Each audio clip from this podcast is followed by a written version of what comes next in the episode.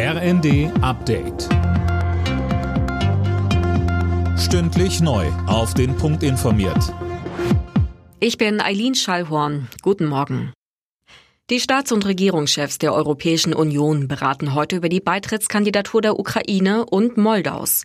Wie aus einem Entwurf für die Gipfelerklärung hervorgeht, will der Europäische Rat beiden Ländern den Status eines Kandidatenlandes verleihen. In Bezug auf die Ukraine hat Bundeskanzler Scholz außerdem einen Marshallplan gefordert, um den Wiederaufbau in dem Land voranzubringen. Die EU hat in den letzten 100 Tagen Mittel in Milliardenhöhe zur Unterstützung der Ukraine mobilisiert. Deutschland ist immer vorne mit dabei. Aber wir werden viele weitere Milliarden Euro und Dollar für den Wiederaufbau brauchen und das über Jahre hinweg.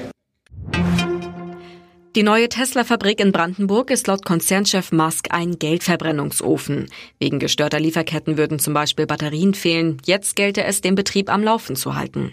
Von den angekündigten Stellenstreichungen soll das Werk aber nicht betroffen sein.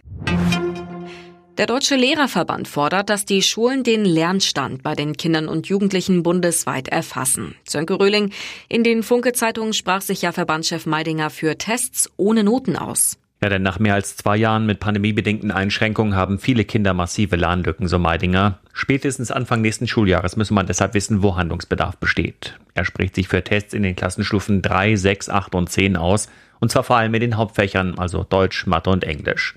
Meidinger begrüßt, dass man bisher großzügig mit Lernrückständen umgegangen ist und die Kinder in der Regel versetzt wurden. Er befürchtet aber, dass das Leistungsniveau sinkt, wenn man jetzt nicht gegensteuert. An den deutschen Seehäfen droht der nächste Stillstand. Die Gewerkschaft Verdi hat die Beschäftigten aufgerufen, für 24 Stunden die Arbeit niederzulegen.